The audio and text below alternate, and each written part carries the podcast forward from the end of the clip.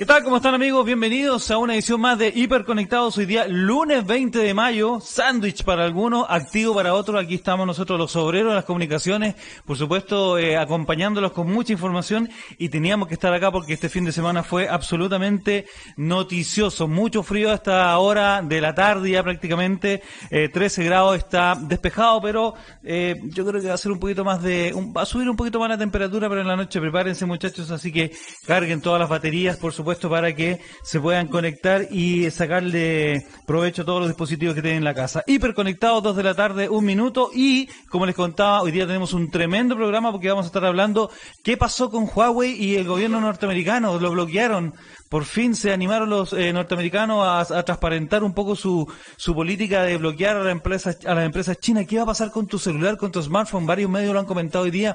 Nosotros vamos a estar, por supuesto, comentando con uno de nuestros invitados hoy día, tremendo personaje, Pedro Wichalaf, ex subsecretario de Telecomunicaciones, nos visita acá en Hiperconectados para hablar de 5G. ¿Qué pasa con Huawei? Hay otra empresa más que podría haberse afectado. Vamos a hablar de, de frecuencias, vamos a hablar un poquito de las licitaciones, también un poco de la radio. Si tú quieres tener un medio digital, cómo hay que hacerlo, el pasado, el presente y el futuro, desde el punto de vista de un tremendo personaje de la política nacional y que también eh, tuvo a cargo ahí bastantes políticas, podríamos decirlo, eh, del área metropolitana, principalmente con respecto a tomar decisiones en base a estas temáticas. Así que vamos a escuchar un poco de música. Comenzamos el programa con. ¿Me soplan? ¿Me soplan o no me soplan? The White Stripe. Ok, esto es hiperconectado, dos de la tarde, dos minutos. Ok, muchachos, eh, dos de la tarde con cinco minutos y vamos a ir directamente al grano porque la verdad es que hoy día en la mañana, ayer, ayer, la verdad es que ayer domingo, mi estimadísima esposa me miraba con una cara porque mi teléfono sonaba, sonaba, sonaba, en serio, y me decían, oye, pero ¿qué onda? ¿Quién te llama tanto? Y eran, bueno, todos los amigos con los que conversamos a través de las redes sociales me dijiste, oye, mira, ¿viste lo que pasó con Huawei? ¿Qué onda? Por favor, coméntalo. Así que saludo a todos los muchachos que por supuesto me, me, pusieron alerta y hoy día ya hay un poquito más de claridad con respecto a esta información de que se dio a conocer o que nace un poco el jueves de la semana pasada cuando el gobierno norteamericano anuncia a modo de borrador de que efectivamente hay empresas chinas que van a pasar a formar parte de una lista negra, lo cual bloquea, por supuesto, todas las acciones comerciales y de cooperación técnica eh, con, con este tipo o entre empresas norteamericanas y China. Y se dio ya efectivamente el sábado, salió a la luz pública con mayor eh, proyección de la noticia el domingo de que Huawei está dentro de las empresas que no va a poder tener ninguna vinculación con empresas norteamericanas.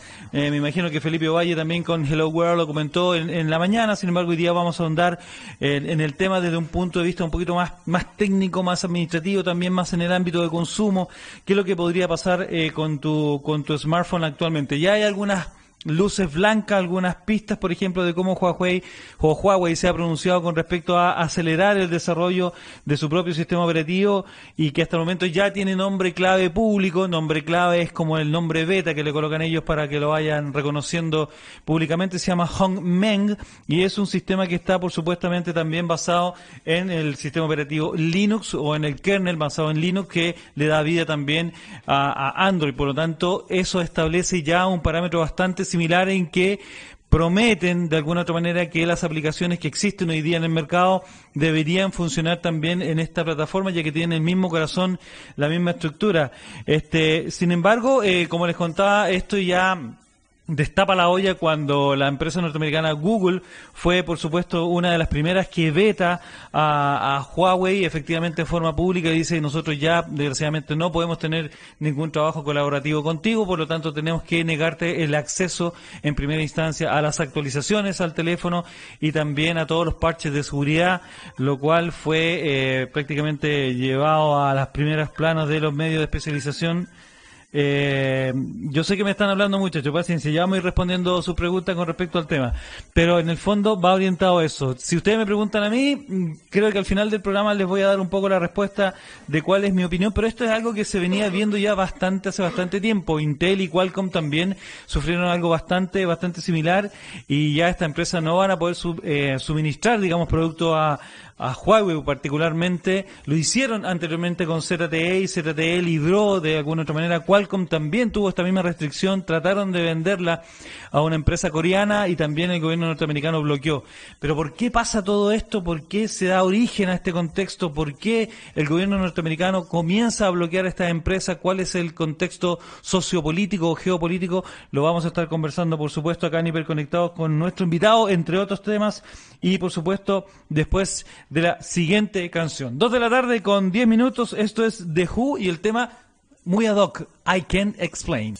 Muchachos, dos de la tarde con 11 minutos. Sé que tienen muchas ganas de participar. Ya estamos, por supuesto, con nuestro tremendo invitado, Pedro Huichalaf Roa. ¿Cómo te va, Pedro? Bienvenido. Muchas gracias, Cristian, por la invitación. Y bueno, estamos aquí para responder varias consultas, dudas que tiene la gente de a pie a veces que no se entiende mucho de tecnología, pero sí los efectos. Exactamente, eso es lo que vamos a conversar. Yo la semana pasada tuve la oportunidad de, conversar con, Pedro por, mm. por Messenger de Facebook. Le dije, oye, tienes que estar en el programa porque tú eres una persona que domina mucho las temáticas y y sin querer queriendo, como dice el, Chavo del Ocho, yo creo que llegaste justo al momento preciso para comenzar a comentar con nosotros, ¿no es cierto?, este, este gran notición que ha dado la vuelta al mundo y que ha impactado tanto en el ámbito tecnológico, geopolítico, social y, también en comercial con respecto a lo que está pasando entre Estados Unidos. Vamos a conversar de este tema y de otras cositas más, por supuesto, pero no quiero partir el, el programa sin antes, por supuesto, eh, preguntarte un poco eh, cómo fue tu experiencia en el cargo, digamos, cuando estuviste en la subsecretaría de Telecomunicaciones acá en Santiago. Sí, mira, para recordarle a la gente, estuve a cargo de la Subtel, de la Subsecretaría de Telecomunicaciones del año 2014 hasta el 2016, fin del 2016, pero estábamos en un Chile relativamente diferente al que estamos hoy día hablando de, la conectividad. De hecho, cuando nosotros asumimos en marzo del 2014, 50 de cada 100 personas se conectaban en Internet y todavía no estaba desplegado la red de 4G.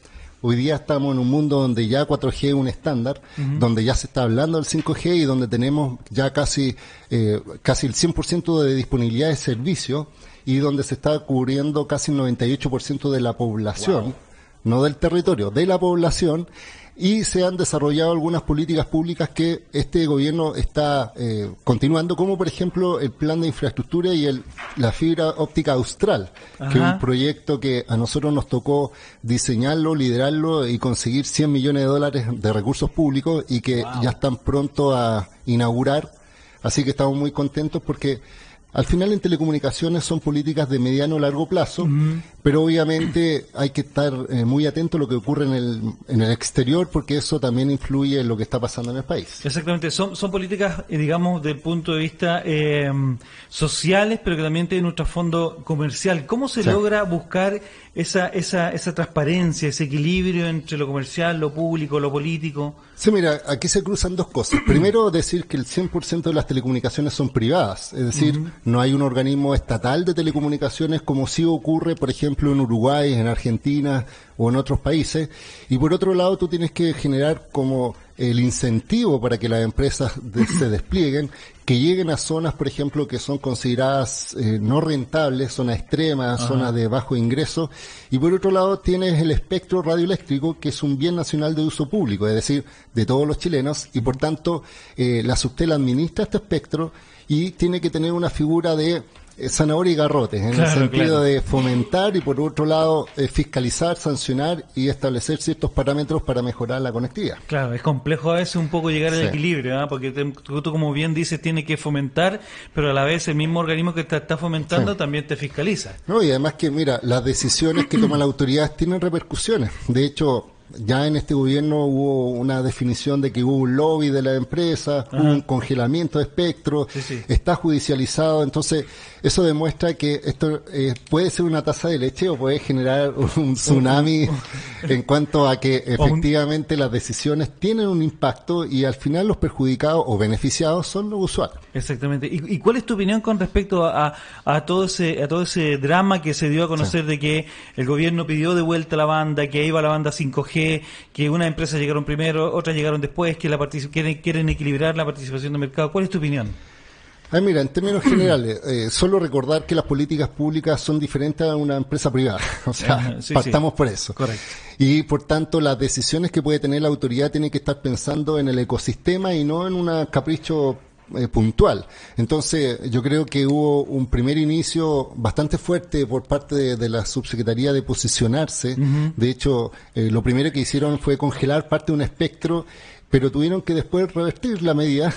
Y obviamente eso genera incertidumbre tanto a la industria nacional como extranjera. Y eso te da pie y te demuestra de que no es fácil administrar una política pública y sobre todo que no es tan solo de un gobierno, es decir, las decisiones que se están tomando en este momento va a afectar el desarrollo tecnológico del país. Exacto. Y por tanto todos los actores, incluyendo los que estuvimos en el gobierno, también somos parte para poder opinar de lo que se está desarrollando. Exactamente. En ese tiempo había conocimiento... Eh, ahondemos un poquito más en ese tema, porque por ejemplo en ese tiempo había conocimiento de que efectivamente iba a ir el 5G. Mira, lo que pasa es que el 5G y toda cualquier nueva tecnología tiene que pasar por varios procesos nacionales e internacionales. Y uno de los procesos internacionales es la estandarización de las normas. Y esto se define a través de un organismo que se llama la UIT, que es la Unión Internacional de Telecomunicaciones. Exactamente. Y de hecho, solo va a dar un contexto, todavía la UIT no ha definido las normas técnicas del 5G. Es decir, en este año, recién ahora va a definir más o menos cuáles son los estándares. Entonces, ¿qué es lo que hacen un poco los países? Es apostar un poco hacia dónde iría. Pero por eso yo llamaba mucho la atención de que tomaran decisiones de congelar parte de cierto espectro cuando se estaba congelando el 3,5 GHz, que es una parte de la banda, para, para las personas que no entienden, son el espectro del aire se divide en bandas. Hay bandas bajas, medias y altas, dependiendo de la frecuencia. Entonces, imagínate que se estaban congelando el 3,5, pero hoy día se está hablando de frecuencias de 24 GHz para 5G. Entonces, uno tiene que tener una visión de política pública, puede tener el impulso, el interés de desarrollo, pero también tiene que ver cómo se desarrolla la tecnología. Exactamente. Porque, por ejemplo, el momento del congelamiento no existía todavía ni siquiera dispositivos celulares, estamos hablando de equipos celulares que tuvieran la capacidad de recibir 5G. Entonces, una cosa es tener una mirada, otra cosa es tomar acciones y otra cosa es ver cómo se desarrolla la industria, porque si la industria no genera estos eh, sistemas, eh, de nada sirven las políticas públicas. ¿Y, ¿Y, qué crees tú que pasó ahí? ¿La autoridad se puso nerviosa? ¿La autoridad actual se puso nerviosa? ¿Se adelantó un poco? Mira, lo que pasa es que, tal como lo mencionó, y me, me, llamó la sorpresa que lo haya mencionado, ella denunció un suerte de lobby por parte de la empresa. Primero mencionar que el regulador siempre va a estar, obviamente, eh, invitado por parte de la industria para que tomen en cuenta su visión. Entonces,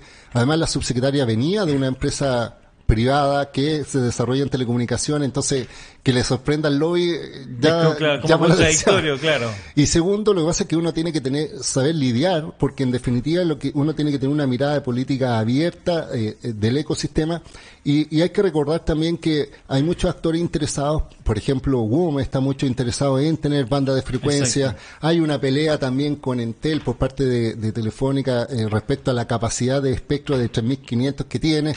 Además, eh, Conadecus se metió para efecto de eh, la libre competencia e hizo que estuviera hoy día una sentencia que todavía está en duda respecto a si devuelve o no espectro.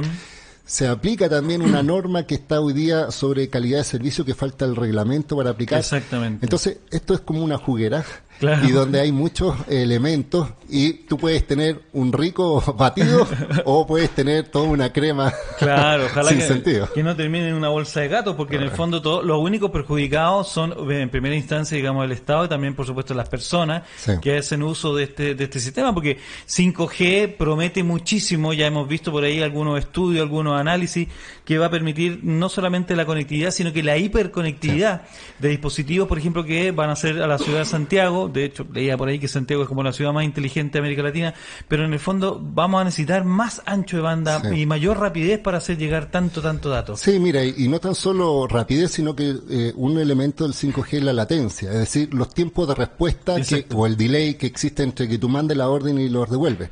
Pero pero lo que no se ha entendido por parte de la autoridad es que para que haya 5G tiene que haber una buena base de 4G y de 3G como infraestructura base, habilitante, por decirlo así. Entonces, si impulsamos el 5G sin exigir estándares de calidad para el 4G, estamos al debe. Eso significa, como yo lo expliqué en una vez, eh, poner la carreta antes de los bueyes. Claro, claro, o sea, claro, uno tiene que primero pensar en reforzar la infraestructura del país, colocar más fibra óptica, porque, ojo, se tiene pensado de que se necesitan más de 15.000 antenas nuevas para instalar 5G. Entonces, si ya hay problemas para instalar infraestructura en este momento, porque la gente tiene este rechazo natural a las antenas, obviamente no puedes promover o prometer una tecnología si en el día de mañana no va a haber eh, infraestructura que lo habilite. ¿Tú crees que hay un poco un efecto como, no quiero ocupar el término venta eh, de humo, pero tú crees que ya lo ocupé, pero Mira, que no se note? No, no, lo que yo creo que aquí hay un entusiasmo, Entusiasmo, eh, pues. entusiasmo de, de dar, eh, en este caso, buenas noticias. De hecho, hay muchos conceptos de eslogan, pero eso yo creo que es mucho, es, es comercial. Pero cuando tú estás en el Estado no, no puedes utilizar eslogan comerciales, sino Claro. que tienes que tener eslogan de país. Claro, porque pierde, pierde seriedad y credibilidad. Eh, Este tema de los paraderos con 5G, Sí. ¿qué, qué opináis de eso? ¿Cómo, Mira, cómo- cómo- de hecho, justamente estábamos el otro día, me preguntaron porque se anunció paradero con punto Wi-Fi. Primero mencionar que eh, son cinco paraderos, es decir, en Ya. Santiago, ¿cuántos paraderos existen? Uy, muchísimos. Entonces, que coloquen cinco no es novedad. Entonces, que aparezca la ministra, que aparezca la subsecretaria y además con una empresa privada, porque en este caso es WOM la que instala. ¿Cuál era lo novedoso? Que ellos estaban eh, implementando una tecnología experimental, que en este caso es una banda 3,5, Ajá. y de hecho, el, en este caso, el gobierno y, y más bien la empresa privada mencionaba que eso es aporta del 5G. Si dicen eso, o la experiencia próxima a 5G, la gente se queda con el concepto 5G, Claro. porque no tienen conocimiento de tecnología. Exactamente. Pero eso no es 5G. ¿Por qué? Porque en definitiva incluso pusieron el eslogan Wi-Fi de alta velocidad. Pero hoy día esa velocidad ya la encuentra incluso en redes 4G, no, no, no, es, no es novedoso. Entonces yo creo que hay una confusión, hay un problema además porque estas son eh, señales experimentales que tienen un tiempo limitado. Correcto. Y, eh, no Seis es- meses, creo, ¿no? Seis meses. Ajá. Y de hecho eh, eso significa, y después tienen que entregar ese espectro de nuevo al Estado para que lo vuelva a administrar. Entonces yo siento que al final, con un fin marquetero de decir hay paraderos con wifi y la letra chica es solo cinco y solo en Santiago, y además, mira, es un absurdo porque en definitiva hoy día las líneas de metro tienen punto wifi Correcto. gratuito, Ajá. entonces está compitiendo la superficie con, Exacto, con claro. esto. En cambio, si tú te retiras a unas comunas afuera de la periferia de Santiago, hay real necesidad de conectividad. Entonces, yo pensaba, si se realiza estos puntos Wi-Fi, ¿por qué no lo hacen en zonas más periféricas donde efectivamente la gente requiere conectarse? Exactamente. Porque no tiene otra alternativa.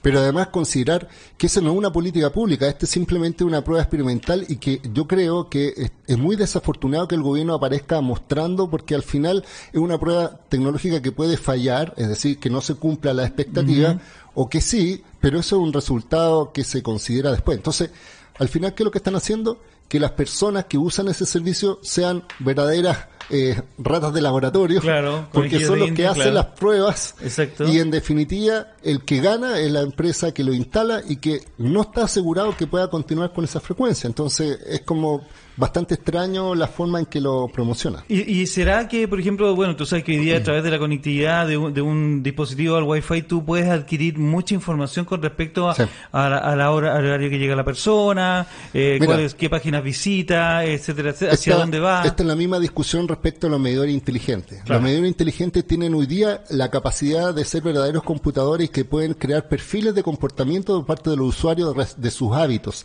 hábitos de consumo de luz, etcétera. En los puntos Wi-Fi, en esto también puede suceder lo mismo. Puede establecer, por ejemplo, cuánto es la capacidad de datos que tú consumes, las- los sitios más visitados. También puede determinar eh, incluso de qué compañía son las personas que se conectan, porque el celular emite información al, al hacer el intercambio.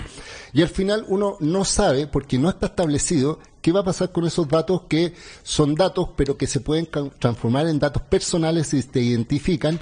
Y si te cruzas con otra base de datos, resulta que al final WOM se da cuenta que de, de la cantidad de gente se conectó fue un 80% de otras compañías y después empiezan a venderle planes de WOM. Entonces uno dice, al final, están cons- eh, considerando eh, gestionar datos en vez de producir un servicio que al final, insisto, Claro. es limitado en el tiempo, no es continuo y lo gratis es hasta ahí nomás. Es, bueno, sabemos que en tecnología prácticamente lo barato siempre sale caro y otra cosa que no hay nada gratis. porque O como dijo el presidente, todo lo paga el cliente. Todo lo paga, exactamente, todo lo paga el cliente al final y esto y esto es así, pero en definitiva ese, ese tema de los paralelos a mí también me llamó mucho la atención, mm. creo que no, creo que para mí me sonó algo mucho más en el ámbito como comercial, más más, más, fuego artificial que algo real. Y solo deja el último dato para, para la memoria.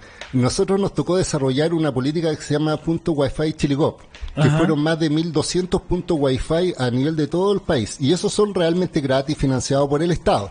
Pero resulta que en este año se van a pagar porque yo, no se han renovado ciertos puntos Wi-Fi en ciertas comunas de Santiago y de, de la, eh, de la, del país. Y eh, yo no he visto nada respecto a eso, respecto a que la autoridad vaya a renovarlo y podríamos tener un contrasentido que en este año se apague un punto Wi-Fi gratuito financiado por el Estado porque no hubo licitación y no hubo renovación de esta política pública. Exactamente. A pesar de que la ministra eh, prometió duplicar los puntos Wi-Fi, pero para duplicar, y estoy hablando ahora del punto de vista más técnico, el Estado tiene que hacer licitaciones, tiene que tener los recursos y es todo un proceso de tiempo que no lo he visto. Entonces, en vez de promocionar los cinco puntos Wi-Fi de una empresa específica deberían estar trabajando en los puntos verdaderamente gratuitos, financiados por el Estado y que pronto se van a empezar a pagar. Que son generalmente los que están ubicados en las plazas públicas. En y espacio abierto. exactamente, que tiene, de hecho tiene el logo ahí de, de, Chile Bob. Oye, bueno, de este tema y por supuesto de otro tema vamos a seguir hablando acá en Hiperconectados, pero por supuesto para tomar un poquito de aire, descansar y, tomar, un, poquito de agua, los invito a que nos hagan llegar sus consultas, aprovechemos de que estaba Pedro acá con toda la experiencia que tiene, www.txradio.com para que nos hagan llegar sus consultas. Tengo varias ya consultas a través de mis redes sociales, pero la idea es que participen a través del chat de la radio para que se lleven este libro, Un año en el espacio de Scott Kelly, lo vamos a estar entregando el próximo viernes y es un libro que habla de un niño que soñaba con viajar a las estrellas y lo consigue. ¿Cómo lo consigue? Bueno, tienen que leerse el libro, así que ya lo saben, háganos llegar su pregunta a través del chat para que eh, si quieres saber más con respecto a, a, 5G y todas estas políticas que se están implementando, por supuesto, Pedro acá gentilmente se las puede responder. Ya son las 2 de la tarde, 27 minutos, nos vamos con The Offspring, All I Want. Ok muchachos, ahí pasaba de Offspring, All I Want y todo lo que queremos es por supuesto aclarar un montón de dudas que tienen ustedes que por supuesto lo hacen llegar. Y insisto muchachos, háganlo a través del chat, no a través de mis redes sociales para que así también movamos un poco el, chat de www.txradio.com. Me están preguntando ahí con respecto a lo que son, eh, me insisten ahí con el tema de Huawei, hay otro ahí por supuesto que me dicen, oye efectivamente comparto la mirada de, Pedro, me dicen que hay muchas cosas en las que hay que cambiar. Eh, y yo quería preguntar directamente, ya que estamos en esto para cerrar un poco el tema como político, etcétera. Eh, ¿Tú crees que hay ciertas políticas de este gobierno que son acertadas o hay algunas que no son tan acertadas? Sí, mira, aquí voy a aplicar una regla general. Hemos visto varios casos específicos donde se habla de los golazos, en donde en, virtud de algunas definiciones públicas se están tratando de posicionar más a la empresa que a las personas, donde en definitiva lo que se está buscando más el negocio que el beneficio de la población. Y hay un tema muy puntual que a mí me llamó mucho la atención, que, que no fue muy debatido, pero es muy relevante. Son, por ejemplo, el tema de las bandas de emergencia.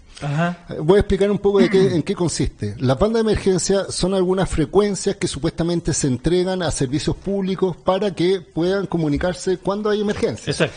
De hecho, mira, aunque tú no lo creas, hoy día eh, los servicios públicos, ONEMI, carabineros, bomberos, dependen de las empresas privadas para la comunicación de sus redes. Es decir, contratan servicios de terceros. Tienen Entel, tienen Movistar, tienen Claro, y el problema es que cuando hay emergencia, la, eh, la, saturación de las llamadas o los cortes de servicio afectan a todos. No discriminan. Incluso también a mí.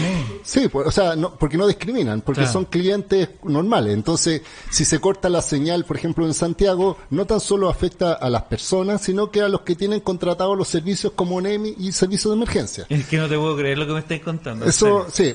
Y paralelamente los servicios de emergencia tienen algunas redes privadas como radiocomunicaciones y otros sistemas que son menos desarrollados porque son más de comunicación de voz, pero no de datos, y por tanto eh, son de respaldo. E incluso tienen, por ejemplo, eh, en este teléfonos satelitales, pero sabemos que los teléfonos satelitales son muy puntuales en caso de emergencia y solo comunica a los que tienen los teléfonos satelitales. De punto a punto, claro. Entonces, en definitiva, ¿qué es lo que hicimos nosotros en la administración anterior? porque cuando se estaba gestionando el espectro, eh, dijimos, mira, eh, ya se entregó la banda 700 para 4G, para las compañías que hoy día ya tienen, que son Entel, Movistar y Claro, y quedaba un pedacito de espectro de 20 MHz, donde nosotros dijimos, vamos a definirlo para que sean para servicios públicos, específicamente para emergencias. Es decir, colocamos un nombre y un apellido a esa frecuencia de tal forma de que el Estado, cuando desarrolle una red de conectividad que podría ser la propia o lo podría hacer un tercero, pero el titular es el Estado, de tal forma de que no sea el dueño un privado, sino que el, Estado, no el gobierno, el, Estado. Por ejemplo, esto es, eh, es, muy similar a lo que ocurre en Estados Unidos. Hoy día en Estados Unidos todos los sistemas de emergencia, los bomberos, los carabineros eh, y todos los de FBI tienen su red de comunicaciones propias, es decir, tienen unos celulares especiales donde transmiten audio, video en, muy buena calidad. Y no dependen de las redes comerciales. De las redes comerciales. Entonces, se cae la red comercial, pero la de ellos subsiste, por decirlo así. Y se pueden comunicar. Y resulta que nosotros teníamos esa idea, pero este gobierno borró de un plumazo, sin dar explicación, esa reserva. Y de hecho, eh, hoy día abrió una consulta pública para que la gente hable sobre el futuro 5G y está diciendo que va a entregar ese espectro que era para emergencia para privados para que lo utilicen para fines privados, es decir... O comerciales, podríamos decir. Sí, comerciales, es decir, para que se lucren. Y no dice nada respecto a cómo reforzar el rol del Estado en caso de emergencia. Y todos sabemos que Chile es un país altamente sísmico. De hecho, hoy día en la mañana hubo un, sismo, claro, un pequeño 5-5 que, que, que solamente nosotros nos acostumbramos que 5-5 no, no significa nada. No significa nada, claro. Pero un 5-5 en Europa es un terremoto de magnitud. No, de hecho, yo me, reía un poquito en la mañana porque yo veía los matinales y, lo, que, lo que más estaban asustados, llamaban la atención o lo que más lo sintieron fueron los extranjeros. Y nosotros que estábamos acá, ¿tembló? No, no sentí el temblor. Señor, ¿usted lo sintió? No, pero si le preguntaban a un extranjero, sí, sí lo sentí, se desasustaban. Entonces, imagínate la, eh, lo emergencia. Imagínate cuando a mí me tocó estar como subsecretario, me tocó un terremoto 8.2 en Arica, en Iquique, el 8.4 en Coquimbo, el incendio de Valparaíso, el volcán Calbuco, también los aluviones de Atacama. Entonces yo decía, si el Estado no tiene servicios de comunicación propio, vamos a seguir dependiendo de los privados para estos fines. Sí, y, en ese caso de emergencia, claro que es un tremendo... O sea, imagínate el concepto estratégico de país. Entonces, a mí, ¿qué es lo que me llama la atención? Que este gobierno eliminó esa visión de política pública y está entregándole eso a privados para que se sigan lucrando y para que haya más competencia, por ejemplo, en 4G, 5G, lo que sea, pero al final uno dice, ¿Y dónde está el rol del Estado? Exactamente. Oye, y eso y teniendo tanta vinculación con, con los japoneses que también llevan bastante... emergencia.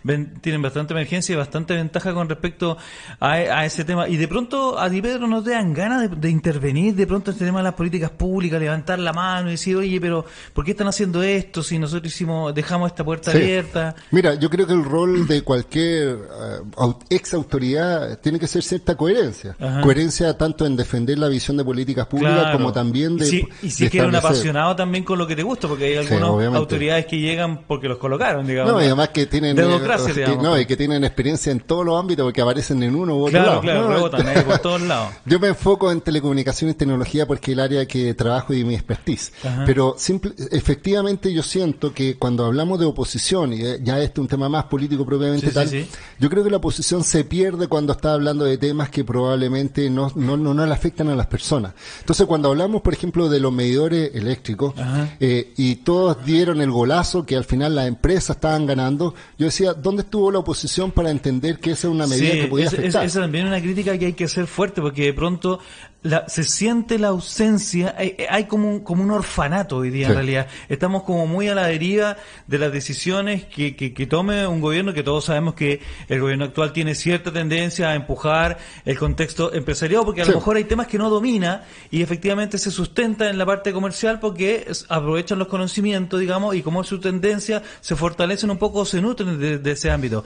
Pero también hay, hay una crítica fuerte que hay que hacer también a la oposición para decir, oye, miren, ¿saben qué? Que eh, hagamos esto. Yo creo que hay todo como una reinvención, digamos, de la centroizquierda chilena que también tiene que, no solamente en, nuestra tema, en esta temática, sino en todo ámbito, en todo sentido. Y, esto ocurre también en otros países, lo que está ocurriendo en España, lo que está ocurriendo en Argentina, mira, Bolsonaro en Brasil. Entonces yo creo que cualquier radicalización es mala y siempre vamos a, va a encontrar, al menos en mi parte, una oposición constructiva, es decir, no tan solo destructiva, pero yo siempre le he dicho a la gente y estoy tratando también de generar la convicción de que las definiciones que está tomando este gobierno van a afectar el pulso de los años de 20, 30 años más. Entonces, no es un tema menor, no es un capricho. Yo una vez lo dije, no tengo nada personal contra la subsecretaria o contra la autoridad de gobierno, pero tienen que pensar de que ellos van a dejar el cargo y las políticas públicas van a continuar. Entonces, no pensar, imagínate el día de mañana, eh, se descubrió una falla acá en Santiago que también puede afectar eh, un terremoto. Imagínate que al final hay un terremoto y las comunicaciones nuevamente se cortan como el del año 2010. Exactamente. ¿Quién va a ser el culpable? La, eh, la, ¿Quién va a ser la autoridad responsable? ¿Aquel que está en el turno o aquella que en su momento, en vez de reforzar las políticas públicas, en vez de darle herramientas a carabineros, herramientas a PDI, a las ambulancias, se le entrega a una privada para que le arriende las redes, si es que los venden o no? Entonces, yo siento que aquí eh, hay muchas cosas que debatir y esto se relaciona con la consulta pública que en este momento estábamos hablando de 5G. Entonces yo invito a aquellas personas, porque esta es una consulta abierta, vean esto en un escenario amplio. no piensen tanto en el individualismo de decir voy a tener mejor velocidad en mi casa, sino que piensen que ese espectro sirve para emergencias, sirve para telemedicina, sirve para robótica, sirve para eh, sectores productivos. Ciudad y por inteligente, eso, etcétera, inteligente. Y es por eso que yo llamo también a este gobierno. No piensen solo las empresas, no piensen solamente en productividad, porque hay otros valores como por ejemplo el tema de la conectividad. Y esto se cruza, por ejemplo, cuando nosotros desarrollamos el proyecto de fibra óptica austral. ¿Por qué?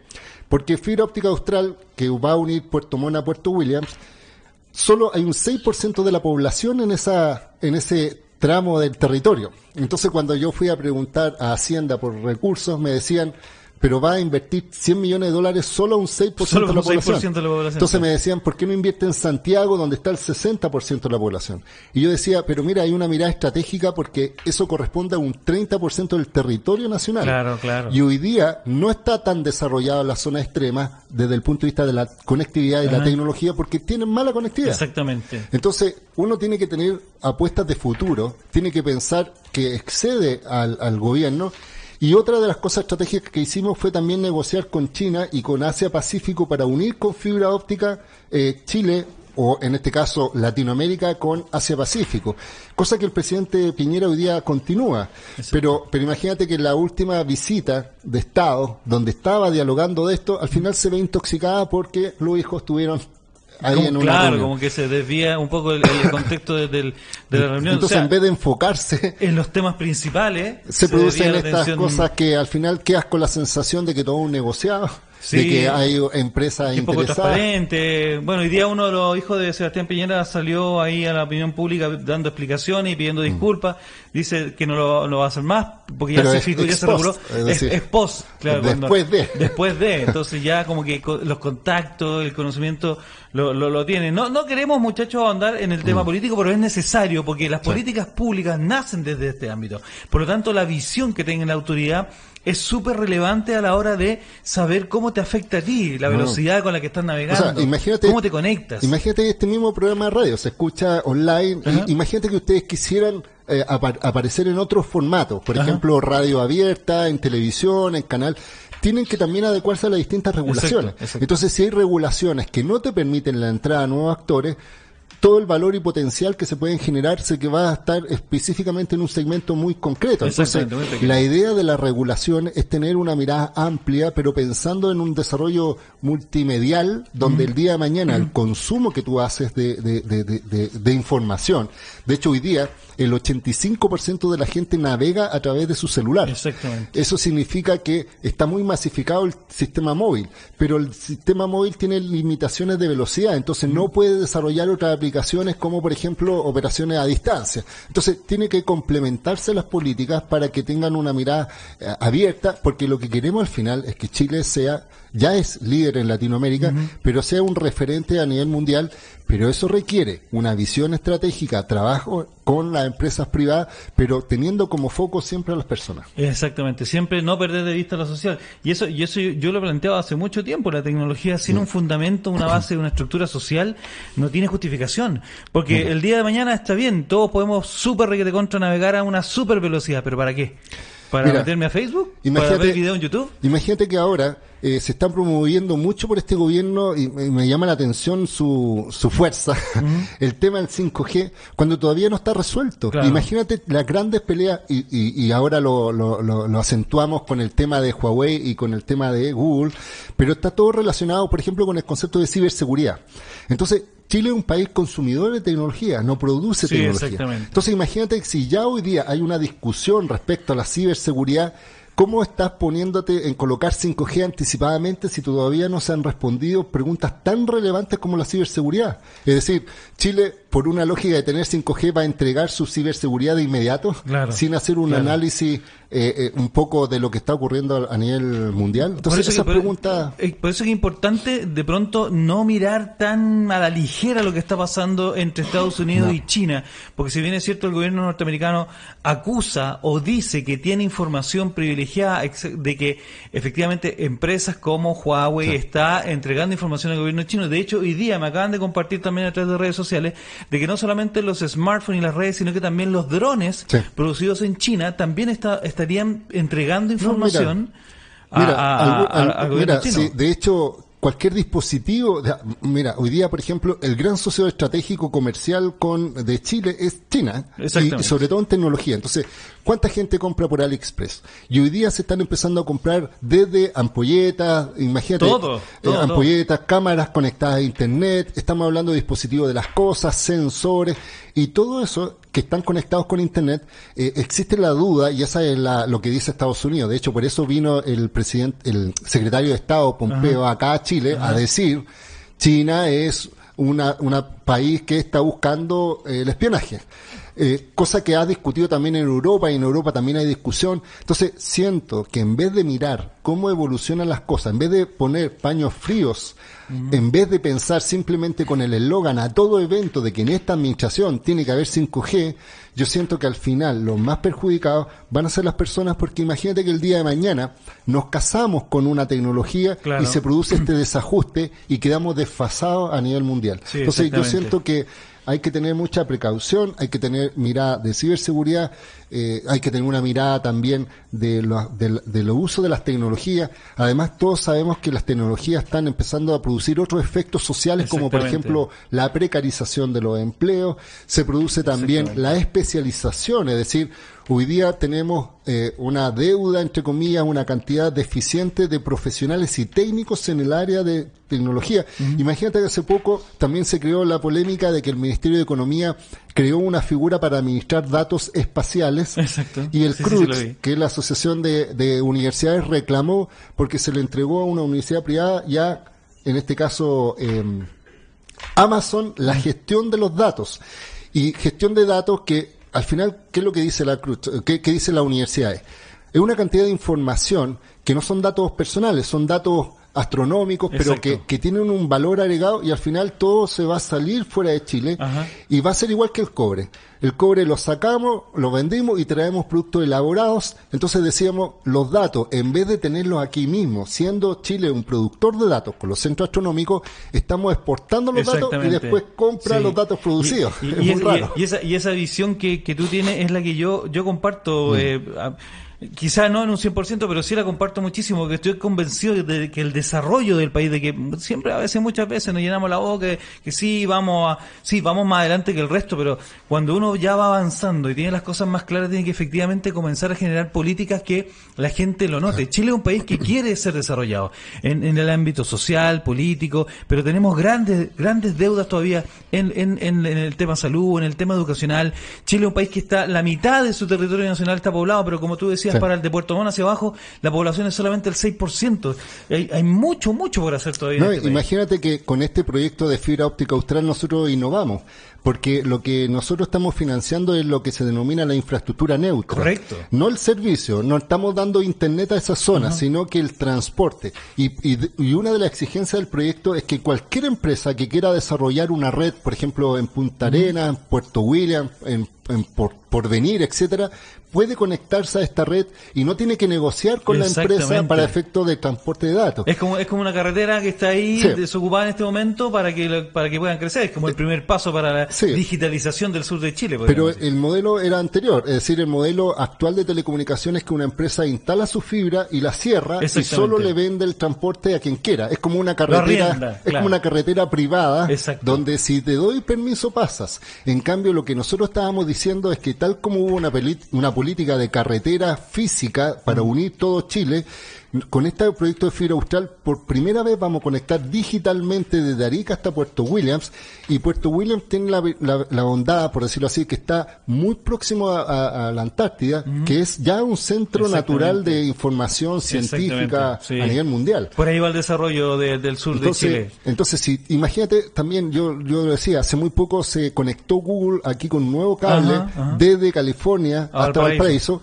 Pero es un cable privado el que está utilizando a Chile como, y Valparaíso, donde está toda la discusión del puerto respecto al antiguo modelo, puerto entre Valparaíso y San Antonio, Claro, claro. Y, y hay mucho pro- problema de pobreza, desempleo. Yo decía, ¿por qué Google no, o las autoridades no pidieron a Google un, un laboratorio, un centro de laboratorio, relacionarlo con la industria? Porque exactamente lo que se le pedía antes. Lo que Sí. se- ¿Te acuerdas cuando, por ejemplo... Como una eh, contraprestación. Exactamente. Oiga, ¿usted quiere llegar acá? O sea, pero usted me tiene que hacer alguna acción social Sí. aquí. Por último, hágame algo. alguna- Entonces, si- Pínteme todas las calles del centro de Valparaíso. Si tú ves qué pasó, va a ver a la ministra inaugurando el cable, pero nada más. Es decir, eh, Google, que es una empresa privada y que efectivamente impulsa el desarrollo tecnológico. De hecho, el data center que tiene en Quilicura, que es el único de Latinoamérica, más grande de, de, de- de toda Latinoamérica. Pero yo decía, pero falta ahí un valor agregado, falta una visión de política pública, falta que el Estado diga, mira, tú tienes conocimiento, compártelo, y esto no es una obligación per se, es una lógica de ecosistema, porque Google también va a tener profesionales que le va a servir para, o sea, esto es un win-win,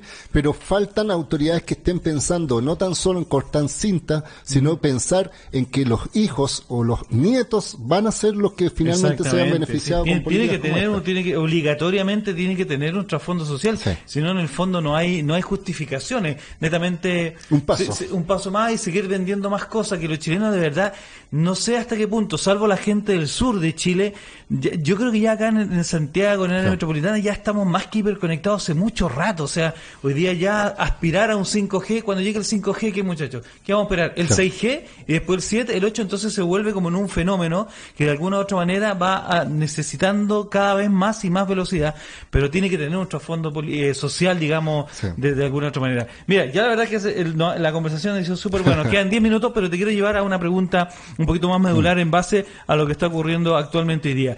Hay acá en Chile principalmente, hay mucho equipo, no solamente smartphones, sino de, de equipo de conectividad, antena Huawei. Sí, mira, solamente para dar un dato, y esto fue bastante revelador. Eh, en Chile el producto más importado hace un par de años era los combustibles. Ajá. Y hoy día el producto más importado son los celulares. Exacto. Aunque tú no lo creas. Sí, sí, sí, o sí, sea, te lo creo, que, lo más se trae del extranjero, solo hoy día los celulares. Y de hecho hoy día tenemos más de 24 eh, millones de líneas telefónicas donde tam- estamos hablando solo de celulares, pero cuando hablamos de despliegue de redes están todas estas antenas que se están instalando. Y cuando hablamos de Huawei, eh, es una empresa que no ofrece servicios, sino que ofrece infraestructura habilitante a los distintos Tiene un operadores. ecosistema bien amplio. Entonces, efectivamente, y Chile tiene una mirada abierta de comercio, entonces yo no siento que sea bueno o malo tener una u otra tecnología, pero sí tiene que tener muy atento qué es lo que está pasando en el mundo exterior, porque lo que hizo Donald Trump al final está afectando a los países que son consumidores de Claro, tecnología claro, como claro. Chile. Imagínate hoy día la cantidad de personas que tienen eh, celulares Huawei, siendo que uno de los de los principales ventas de celulares son Huawei en Chile. Ajá, ajá. A nivel mundial, el primer lugar lo tiene Samsung, después está Apple y en tercer lugar está eh, Huawei, y después está ZTE y otras empresas chinas, porque hay más empresas chinas que de repente uno no las conoce, pero son los que venden productos, que en volumen total eh, tiene una gran cantidad. Entonces, ¿qué es lo que qué nos pasa? Pasa que en definitiva estas, estas políticas públicas, que, que una política pública de Donald Trump, de Sí, sí, sí, proteccionismo, correcto, proteccionismo, proteger O sea, los datos y también hablemos las cosas como son. Quiere generar comercio. una industria para poder levantar un poco la, eh, que el- La competencia. la competencia y generar, ojalá, un Huawei norteamericano, si eso es lo que quieren. en Sí, en definitiva lo que está haciendo es justamente eso. Entonces imagínate el efecto que va a tener acá en Chile. Y, y además hoy día, insisto, no nos preocupemos mucho de los celulares. Si ya estamos pensando en nuevas tecnologías, pensemos en, por ejemplo, en data center. Ajá. O sea, hoy día ya existen muchos data centers. Huawei va a desarrollar un data center aquí en el país. Entonces, eh, ¿qué- ¿cuál es el punto que hay detrás? Eh, ¿qué, qué sucedería si efectivamente Estados Unidos radicaliza aún más las posiciones y le dice a los distintos países no va a hacer ningún negocio conmigo si es que hace negocios con China? O sea, Exactamente. que de hecho lo plantearon, ¿ah? lo plantearon, lo plantearon. De hecho o sea, lo plantearon. Por eso vinieron, antes de que el presidente viniera fuera a China, vino Pompeo a explicarle eh, cuál es la posición de Estados Unidos. Entonces, yo no, no estoy con la lógica de que el país tiene que dudar de sus relaciones comerciales, solo pensar que mientras más diversidad tiene que mantener esa lógica, Sí, pero también pensando que, insisto, si ya está pensando en de- tomar decisiones como entregar espectro, pare un poquito, eh, páuselo, piense que también hay Sí. mucha discusión judicial, pero esto va a tener un efecto, insisto, en la conectividad, en la ciberseguridad, en la generación de contenido, en la generación de capacidades de parte de las personas y además en el aprendizaje, porque es típico cuando te enseñaban Windows y Office, te predeterminaban a un sistema operativo y a una marca en específico. Ajá, ajá. La idea es que a una persona le enseñen procesador de texto, no a usar Word. Exactamente. Eh, a navegar internet eh, con distintos navegadores, no, No Con usar Google. no usar Claro, Google claro. como, como buscador. Como buscador. Porque efectivamente pasa que si te cortan Google, muchas personas quedan en el aire. Claro, o, se le infecta el Google, el, el- el Chrome y dicen, uy, pero ¿por dónde navego ahora? O sea, imagínate que Y te digo, cierran, que te cierran Facebook o WhatsApp. Ya, imagínate Claro. que tomas la decisión y WhatsApp no llega a Chile.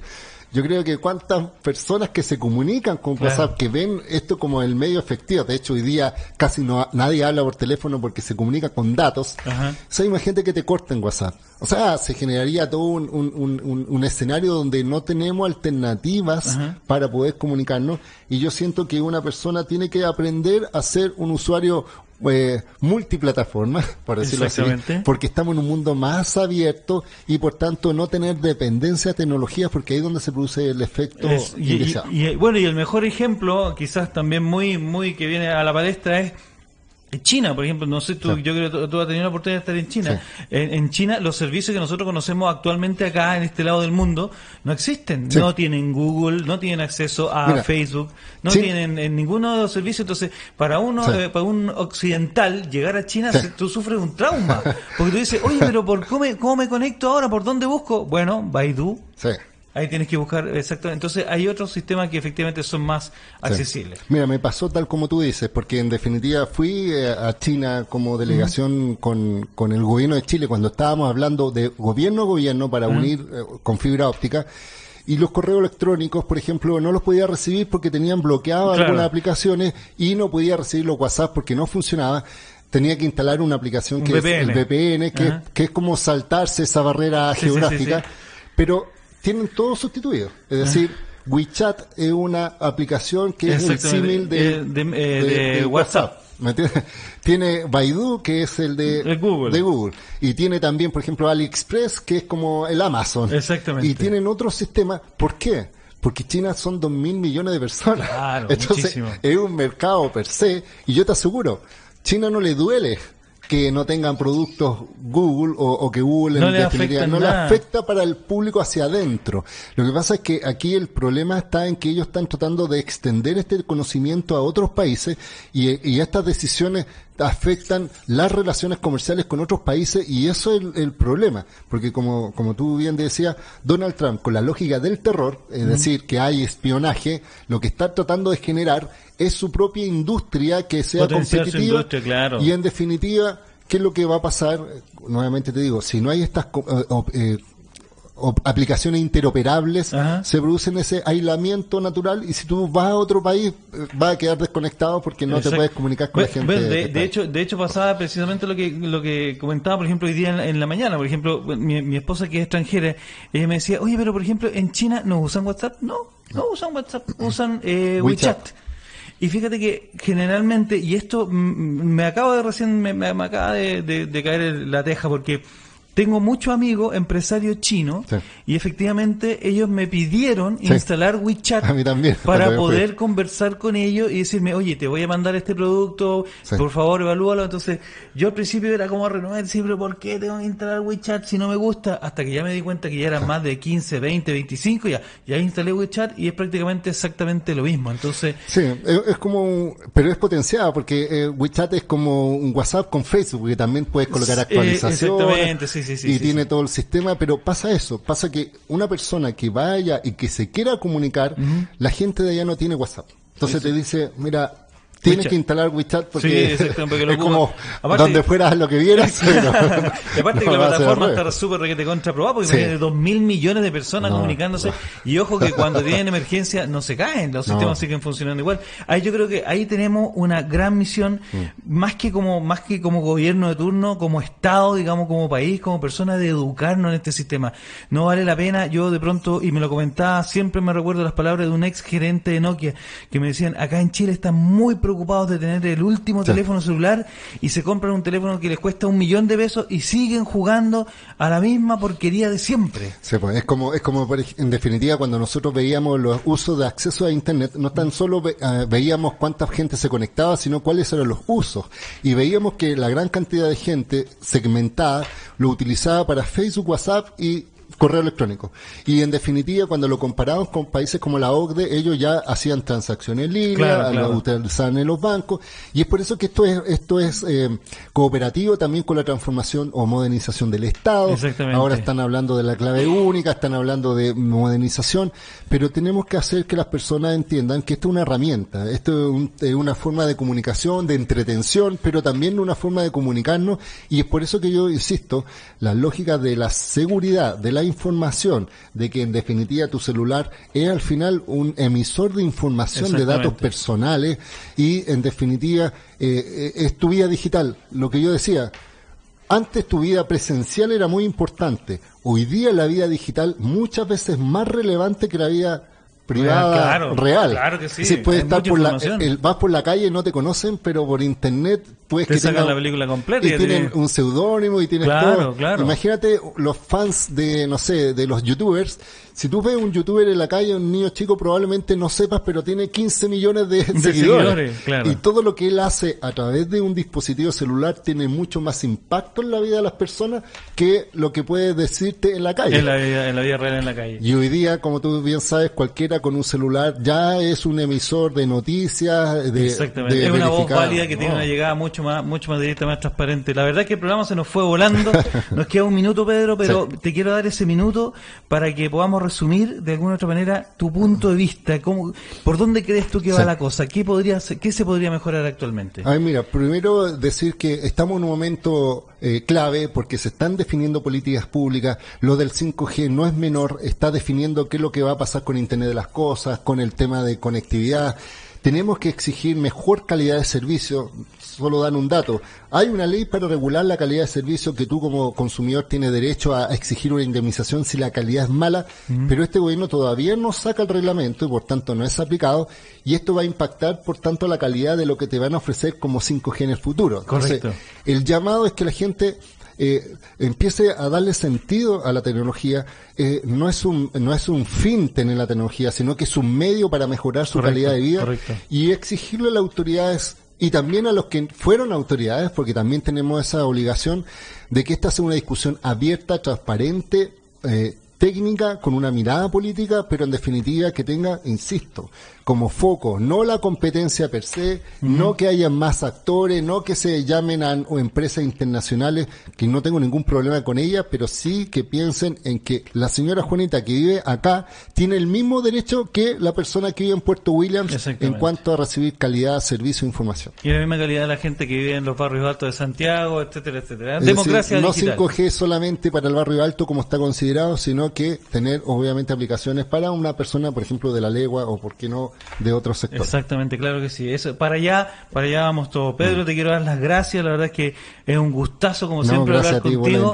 Si, si, si quieres venir de nuevo, bueno, las puertas de TX Radio están abiertas. si me eh, invitan nuevamente, aquí Claro que sí, por supuesto. Y esa es nuestra misión, muchachos, no solamente aportar con temas de que esto va para allá, esto va para acá, sino que la misión y la invitación es que, mm. se, que se eduquen. No solamente, yo creo que el piso en Chile ya lo tenemos. Mm. La idea es que hay que educarse para saber cómo le podemos sacar mejor provecho a toda esta tecnología que llegó a cambiarnos la vida. Y felicitaciones por esta radio. Eh, espero que sigan con la sintonía, que, que llegue más gente y que al final estos espacios sirvan para no tan solo tener una, una mirada puntual y comentar la noticia de turno, sino que tener una mirada un poquito más amplia porque en definitiva estamos en un país y en un mundo hiperconectado. Exactamente, están pasando muchísimas cosas. Mm. Pedro, muchas gracias de nuevo. Muchas gracias. Nos vemos muchachos. La verdad que nos pasamos unos minutitos, dos minutos, pero ya nos vamos, ya viene eh, Jaime Coloma con sala de situaciones. Si te interesa el tema de seguridad, por supuesto informática, seguridad digital, tienes que quedarte. Por supuesto nos reencontramos mañana a partir de las 2 de la tarde. Que estén bien. Chao, chao.